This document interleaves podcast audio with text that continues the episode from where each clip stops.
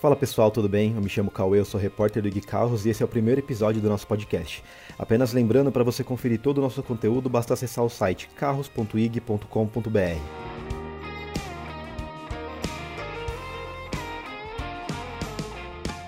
E nós começamos o nosso primeiro episódio com uma pergunta simples. Você está pronto para deixar de ter um automóvel? Um fenômeno que começou nos últimos anos, mas que foi impulsionado pela pandemia de Covid-19, é deixar de ter um carro.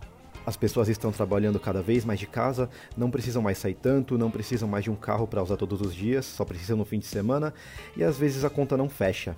E as despesas de ter um automóvel, lembrando, você vai ter que gastar com seguro, com pneus, com documentação e PVA, mas também com a desvalorização do veículo. Na hora que você for revendê-lo, o valor será reajustado e, evidentemente, para baixo.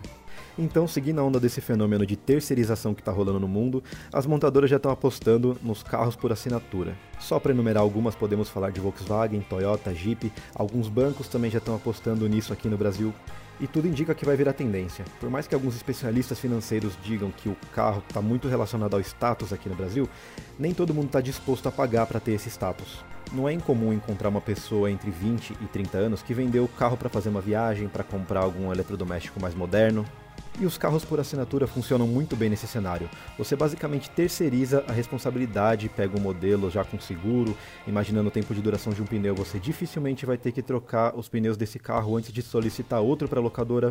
Em caso de pane ou necessidade de manutenção, esse serviço também já estará incluso no pacote.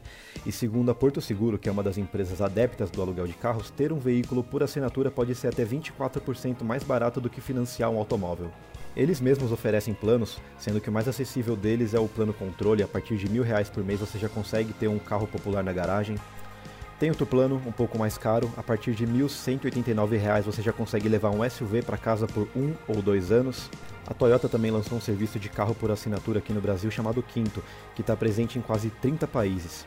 O principal serviço deles é o Quinto Share, plataforma de aluguel de carros da Toyota e da Lexus que você pode alugar por horas, por dias, em um esquema semelhante ao Turbi, o cliente pode escolher entre o plano mobilidade, onde você pode levar Etios ou Yaris, o plano urbano, onde você leva o RAV4 híbrido, o utilidade com Hilux e SW4 e o plano tecnologia com Corolla e o Prius híbrido. Os preços das assinaturas do quinto dependem do tempo que você quer ficar com o carro.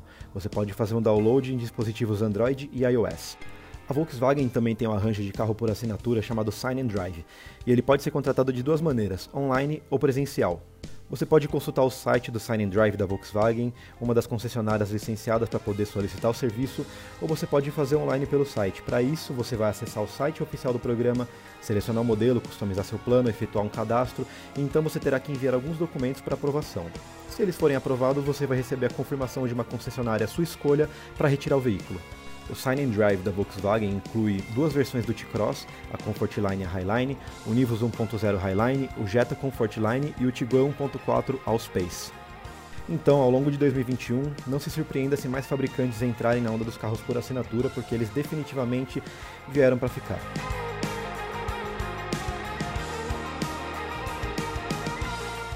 Se você quer saber mais informações sobre os carros por assinatura, nós temos muito conteúdo sobre isso no IG Carros. Só lembrando que o nosso site é carros.ig.com.br. Valeu e até a próxima!